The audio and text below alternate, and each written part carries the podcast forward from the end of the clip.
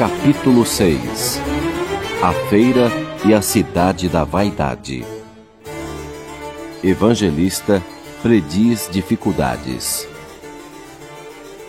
Quando cristão e fiel estavam quase fora do deserto, o seu bom amigo evangelista os alcançou. Depois de saudá-los, Evangelista perguntou: Como tem passado desde que os vi pela última vez?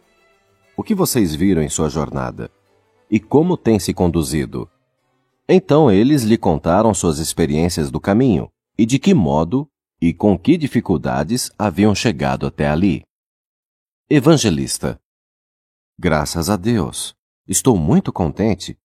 Não por vocês terem sofrido provações, é claro, mas por terem obtido vitórias e, não obstante suas imperfeições e equívocos, haverem continuado no caminho do peregrino.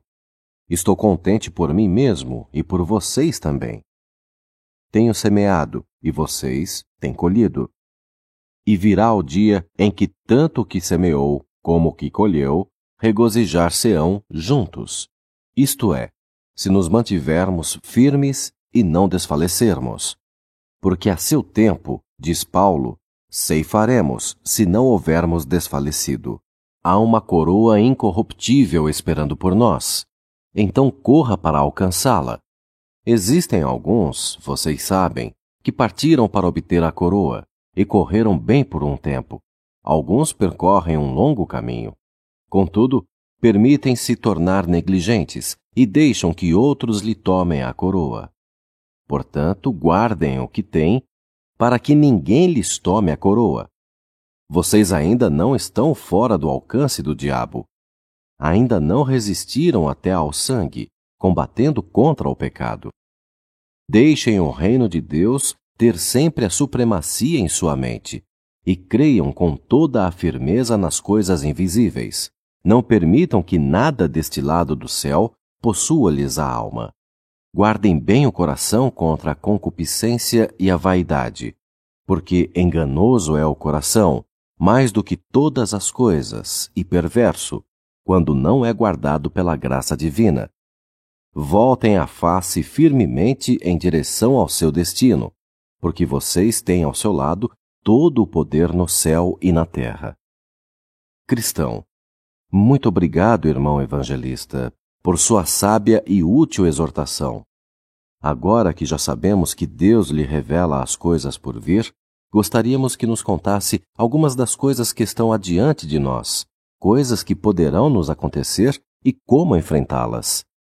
Evangelista, vocês leram na palavra que por muitas tribulações nos importa entrar no reino de Deus. Vocês descobrirão como o apóstolo Paulo, que em cada cidade algemas e aflições os esperam. Assim, não podem esperar ir longe em sua peregrinação sem enfrentar provações de alguma forma. Algumas delas já lhe sobrevieram e outras mais se seguirão. Por enquanto, como vêm, já estão quase fora deste deserto.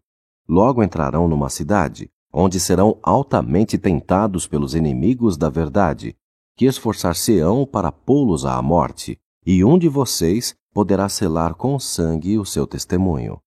Mas sejam fiéis até a morte, e Cristo dar-lhes-á a coroa da vida.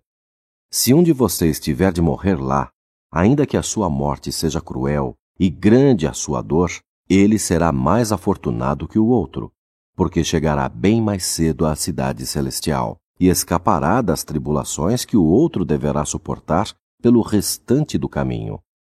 Quando chegarem, porém, à cidade e virem cumprido o que relatei, Lembrem-se de seu amigo e Senhor Jesus Cristo e comportem-se como homens e encomendem a Deus a guarda de sua alma, como ao fiel Criador, fazendo o bem. Então vi em meus sonhos que eles haviam deixado atrás o deserto e entrado numa cidade, onde existia uma feira que funcionava o ano inteiro. Evangelista não estava mais com eles. O nome da cidade era Vaidade e a feira era a Feira da Vaidade. O povo do local era fútil, não se importando com nada a não ser dinheiro, prazer e fama. A cidade era muito antiga e a feira vinha funcionando havia muitos e muitos anos. Quase cinco mil anos atrás, os peregrinos a caminho da cidade celestial passavam por essa cidade. Por isso, Beuzebu, Apolion e Legião, com os seus operários, estabeleceram essa feira para proporcionar toda espécie de entretenimento aos viajantes e vender todo tipo de mercadoria o ano inteiro. Até hoje, nessa feira, são vendidas mercadorias como casas bonitas, terras, ações e apólices, falsa segurança, roupas vistosas, joias, cosméticos caros, ouro e prata, antiguidades, pérolas, pedras preciosas, fama, fortunas, reputações, virtude, honra, popularidade, posições, títulos falsos, diplomas falsificados, competições, oportunidades, jogos, votos, eleições, cargos governamentais, influências pessoais, relatórios forjados, propagandas, falsidades, notícias fictícias, decepções, personalidades artificiais, esquemas, embustes, comicidade, belas rainhas, atração sexual, prostitutas, vidas humanas e almas de homens. Além disso, nessa feira, o tempo todo estão jogando, iludindo, enganando, espoliando, defraudando, mentindo, roubando, trapaceando. Nela há malandros, patifes, libertinos, carnavais, festejos, bebedeiras, folias, conivências, tolos, assassinos, mulheres lascivas, homicídios, adultérios e toda espécie de imoralidades. A estrada larga que conduz à destruição e traz tanto comércio à feira passa pelo meio da cidade. E nessa cidade da vaidade existem tavernas, clubes noturnos, estalagens de beira de estrada, shows sedutores, cassinos populares, refinamento social, igrejas modernas, cristãos artificiais, segregação denominacional, pastores profissionais usando psicologia em massa, colocando-se como senhores sobre a herança de Deus, governando suas congregações pelo lucro vil, açoitando e tosquiando o rebanho, em vez de alimentá-lo e dar-lhe um bom exemplo.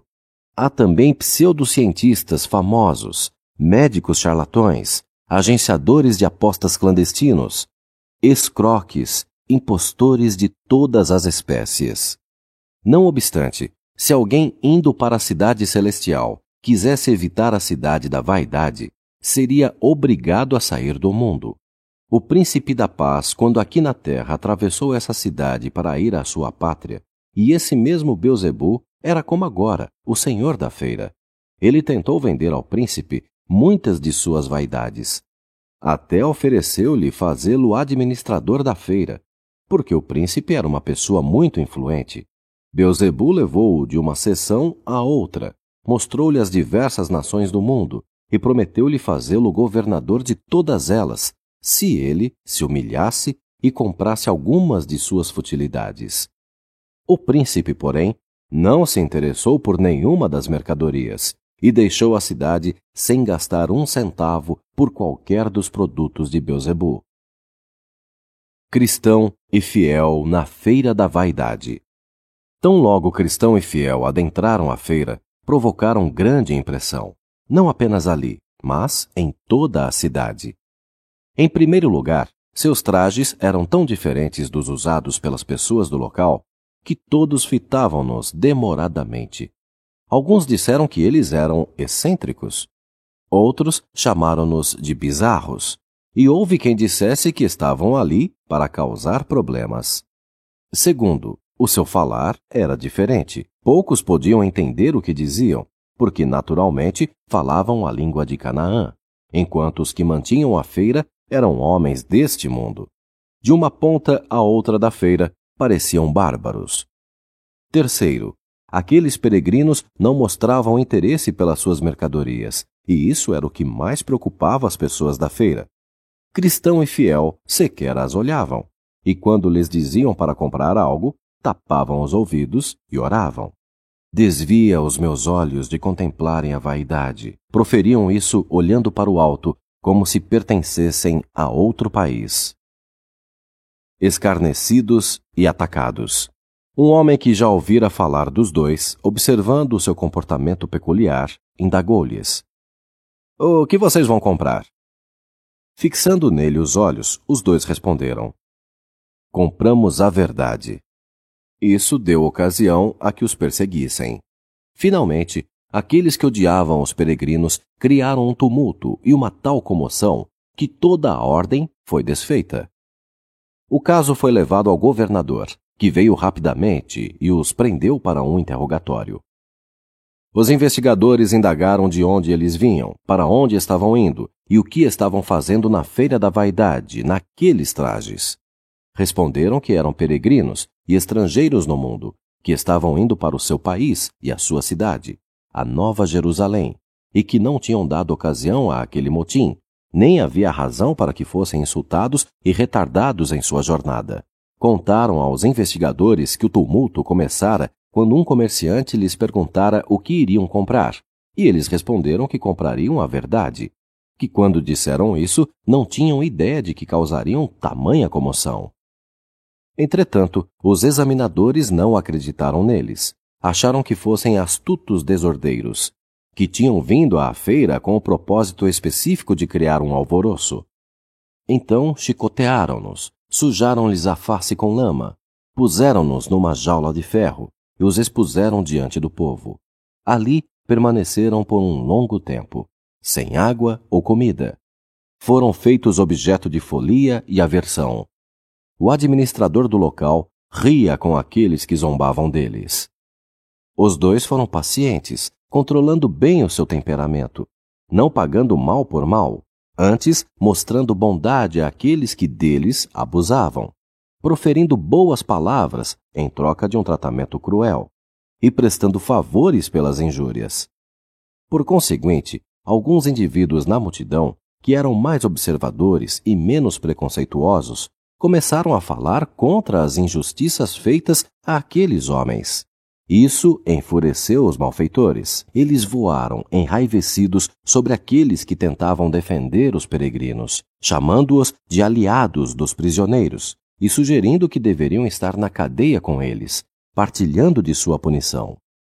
Os defensores replicaram que, pelo que podiam ver, os prisioneiros eram homens sossegados e sóbrios, sem intenção de prejudicar, e que eram menos merecedores do tratamento recebido que muitos deles ali na feira. Então houve uma troca de palavras iradas, e logo rompeu uma luta na qual alguns foram seriamente feridos. Os peregrinos agiram sabiamente o tempo todo, não se mostrando indispostos com ninguém. Aquilo encolerizou ainda mais os delegados. Eles tornaram a levar os peregrinos aos examinadores, dessa vez acusando-os de haver causado a briga e toda a confusão na feira. Os investigadores surraram-nos mais severamente, penduraram-lhes pesados ferros ao pescoço e fizeram-nos marchar para cima e para baixo pelas ruas da cidade, como um exemplo de terror para que ninguém se juntasse a eles, nem tentasse levantar um tumulto em seu favor. Cristão e fiel comportaram-se tão bem suportando a sua desgraça e vergonha com tanta brandura e paciência, que muitas das testemunhas passaram para o seu lado, enfurecendo ainda mais os seus perseguidores. Tornaram-se tão encolerizados que decidiram matá-los. Proclamaram solenemente que nem a jaula, nem os ferros haviam subjugado aqueles insurretos, e que agora deveriam morrer por haverem instigado rebelião e enganado os fregueses na feira. Então, os dois foram trancados novamente na jaula de ferro, aguardando ordens posteriores, e seus pés foram presos ao tronco. Aqui, eles recordaram o que lhes dissera o seu fiel amigo evangelista, e louvaram ao príncipe da paz, que sofrera antes deles, por considerá-los dignos de sofrer vexame por seu nome. E lembraram também das palavras confortadoras de evangelista, que aquele que fosse chamado para dar a sua vida seria mais honrado e abençoado que o outro, porque escaparia aos infortúnios da estrada e chegaria bem mais cedo à cidade celestial. Por conseguinte, cada um deles desejou secretamente ter a primazia. Contudo, com sereno contentamento, confiaram-se à vontade daquele que faz bem todas as coisas. Aceitaram a sua sina como a vontade de Deus para eles naquele momento e esperaram pacientemente pelo que haveria de vir. Levados a julgamento. No momento oportuno, as autoridades levaram-nos a julgamento, a fim de condená-los. O juiz era o senhor ódio ao bem. Sua acusação era essencialmente a mesma, embora variasse um pouco na forma. O teor era que eles eram antagônicos às regras e ao comércio da feira e perturbadores da paz, que haviam criado tumulto e divisão na cidade, e que tinham persuadido algumas pessoas boas e honestas a abraçar a sua doutrina perigosa e peçonhenta. Então o fiel replicou que ele apenas se opusera àquilo que contrariava a palavra e a vontade de seu Senhor e guia, o Criador e o governador do universo. Quanto ao distúrbio, não fui eu que o criei, visto que sou um homem de paz, declarou ele. E as pessoas a quem conquistamos fizeram a sua escolha ao ver a verdade e a nossa inocência, bem como a crueldade e a injustiça daqueles que nos condenam. Eles simplesmente passaram para o lado certo. E já que vocês falaram de seu rei, que não é outro senão Beuzebu, o inimigo de todo o bem, eu o desafio, bem como a todas as suas legiões. Então foi feito um requerimento para que todos os que tivessem alguma coisa a dizer pelo rei Beuzebu contra aqueles homens nas barras do tribunal viessem dar seu testemunho. Três pessoas vieram à frente: o senhor Inveja, o senhor Superstição e o senhor engano. Indagaram-lhes se conheciam os prisioneiros e o que tinham a dizer em favor de seu senhor, o rei, e contra os dois presos. O senhor Inveja levantou-se e começou. Meritíssimo, conheço este homem há muito tempo e juro perante esta corte que. Juiz. Um momento.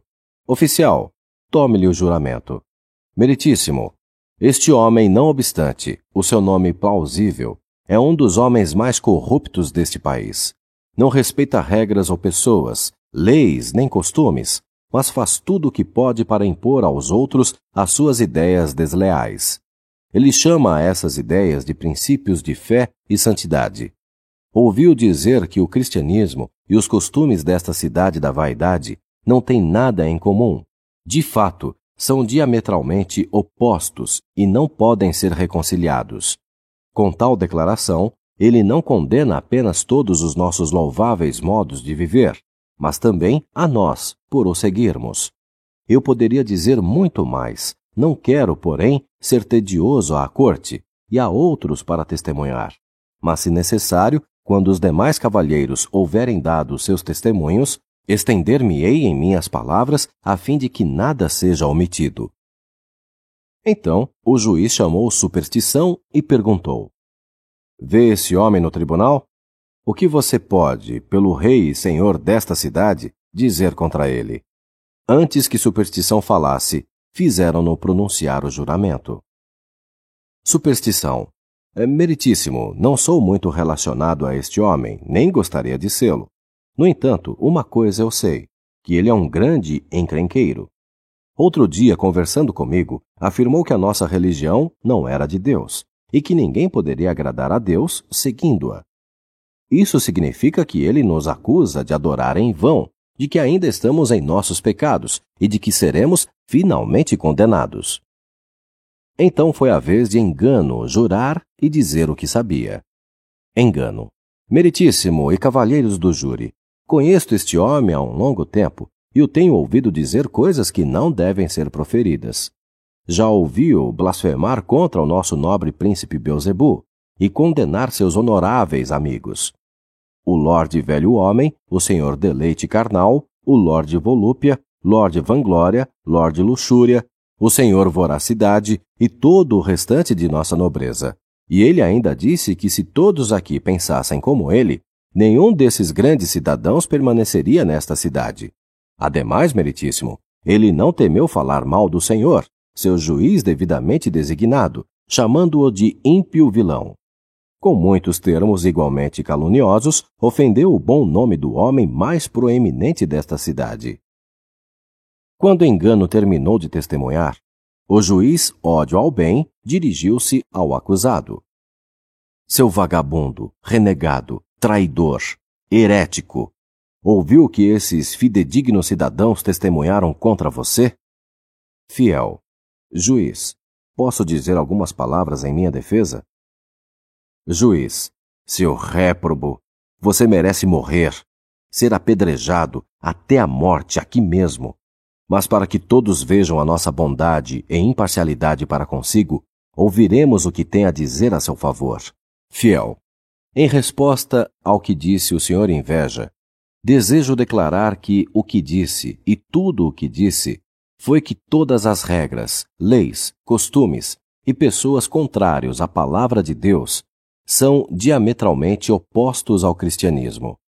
Se estou errado nessa declaração, acho-me aberto à persuasão.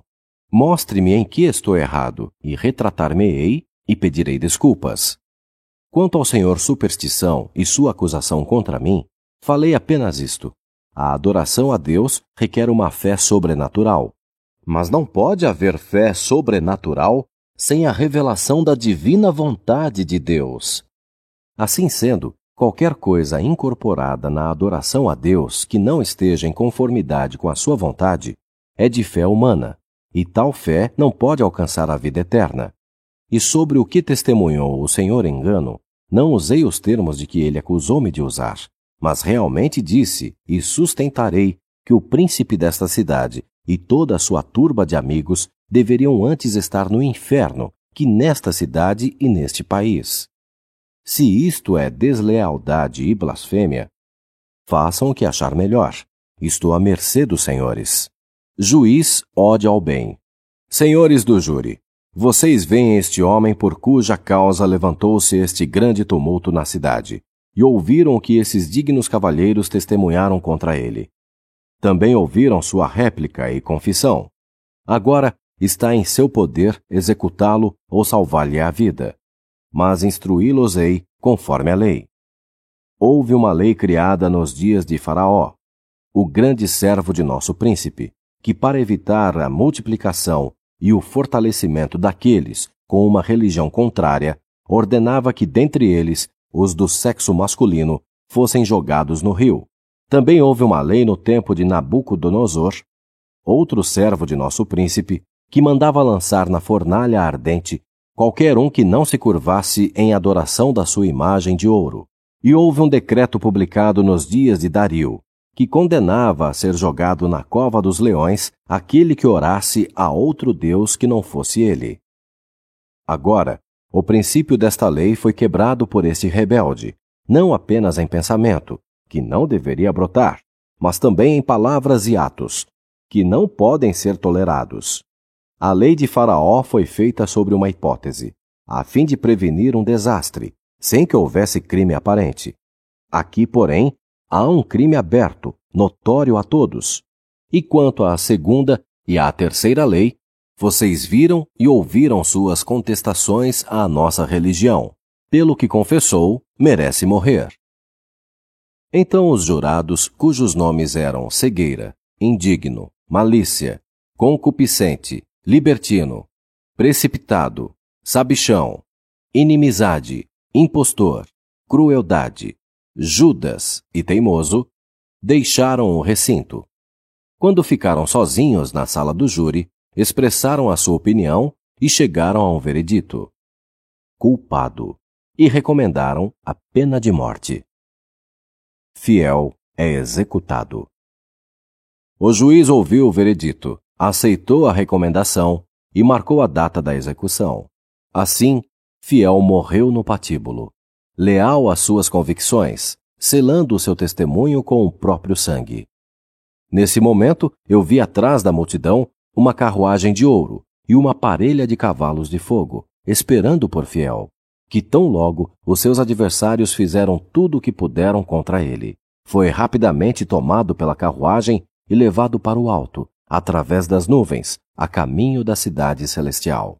Penso ter ouvido o som de uma trombeta, quando ele atingiu o portão de Pérola. Cristão é encarcerado e depois liberto.